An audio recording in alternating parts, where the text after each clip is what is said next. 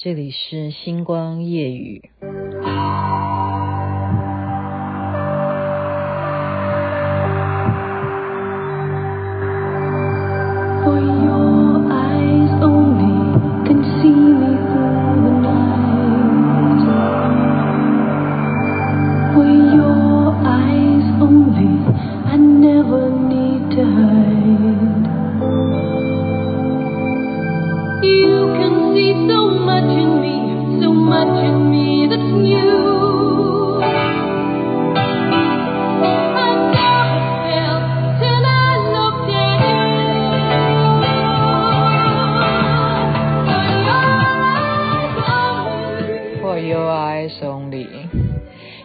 Easton，大家记得吗？这个是当年零零七啊，那时候是罗杰摩尔演的。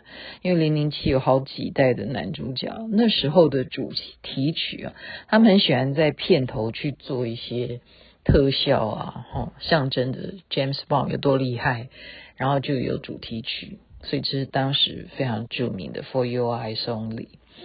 您现在听的是星光夜语徐雅琪，今天跟您谈谈一样心灵鸡汤好吗？因为觉得虽然防疫在家，可是日子数得很清楚，哇，又到星期五了，感觉有一种度假的感觉。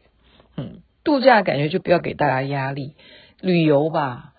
呃，旅游可以到哪里呢？其实我们现在还是防疫在家比较安全啊，虽然有一点点微解封，那看你要怎么做。而且我们疫苗毕竟是还是没有打到，嗯，可以打到的程度嘛，好，所以呢，我们就幻想好了。我曾经在我的前半生里头讲过，去过泰国。那这回呢，这个主角啊。他是在哪一年去的？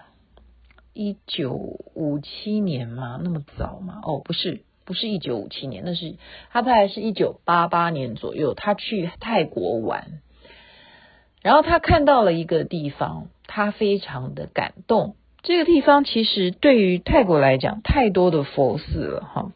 可是很有一名的这个佛寺叫金佛寺。对于他来讲，为什么感动呢？他只是一个外国人，他感动的原因是哦，这个金佛寺它是有故事的。原来是在缅甸的时候，那时候泰国还不叫泰国，那时候叫暹罗。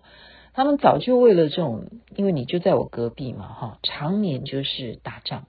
好，你侵犯我，或者是我觉得你占领了我的土地，这一块领土是属于我的，常年的打仗。所以呢，在当时呢，他们也是信佛啊，好，因为战乱的关系呢，就已经有了一尊佛像，也就是释迦牟尼佛的佛像。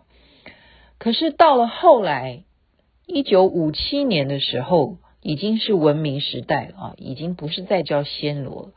这一尊的佛像，这一块地方必须要改建，因为他们曼谷要盖高速公路。所以就请他们要把所有寺庙里头的佛像都要迁移。那他这一尊特别重啊，怎么样都搬不动。在一九五七年的时候，大家动用了很多很多的人手。那庙里头也有啊所谓的和尚出家人啊，他们就很伤脑筋，该怎么办呢？刚好这一天呢还下大雨，哈，又搬不走，下大雨，那就不能够让佛像。淋到雨啊啊！因为其实那个佛像看起来就是一个泥土哈，不知道是土做的还是怎么样，就怕它淋到雨。基本上都是要尊敬任何的佛像。好，我们说佛像叫做金身啊，我们称尊敬的感觉就是金身。结果他就给他盖上塑胶布啊，哈，没想到在这个搬运像让他避雨的过程当中呢，还稍微损坏了它一点点，好像造成了裂缝。所以这个雨势越来越大啊，这个出家人呢就不太放心，就半夜呢就来看这个佛像到底伤得怎么样啊？因为在搬运的途中又淋到雨啊，虽然已经给他盖上了塑胶布啊、帆布这样，他是不是真的有受伤啊？就拿手电筒去照一下，就才发现啊，不对诶，怎么会越照越亮哈？它那个有刮伤的地方怎么那么闪闪发光呢？这时候呢，再仔细的去摸一摸哈，好，原来它这是土做的，真的是土做的佛像。可是拨一拨呢，原来里头更是闪闪发光，这样一层一层的再用凿子啊，再去请人来把它敲开来看啊，阿弥 阿弥陀佛，南无释迦牟尼佛。里头原来是真正的黄金啊！原来是什么原因呢？就是刚刚讲，在七百多年前的时候，因为打仗啊，生怕敌人知道他们供奉的是纯黄金的，所以就做了这种 改造，把它弄得全部都是土一样的样貌。那人家看到就是佛像啊，他也不会动他的主意。哈，你知道它有多重吗？有五点五吨，那有多高？这一尊的金身哦，这一尊的佛像呢，金佛寺，它有四米高，哈，四米高有五点五吨，难怪他们那时候觉得奇怪，搬不动啊，就因为这样子，发现说，打开以后，里头真的是这么诚心的用黄金所铸造的。金身哈佛像，所以这个地方就有这样子的典故。那这个作者呢，他听完这个故事以后，非常的感动了哈。他就是有一趟这个游历，虽然他不信奉佛教，但是他把他衍生的那个含义，我觉得跟我们佛教的呃修为是同样的意义的。他是怎么说呢？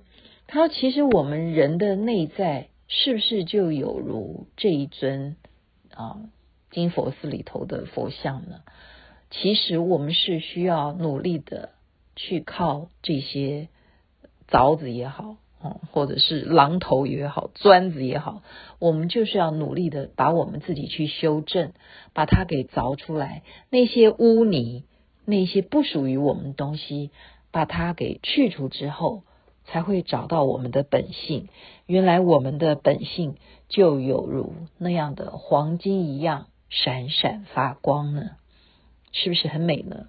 所以今天就跟您分享这个泰国的金佛寺，不知道你去过没有？我绝对去过，但是回头现在再看看这些照片，都很想掉眼泪。大家也知道什么原因？因为我们是没有办法出国去这样旅游啊。感谢。曾经有这样的记忆，祝福大家有美好的周末，身体健康最最重要。这边该睡觉了，晚安。那边早安，太阳出来了，出来了。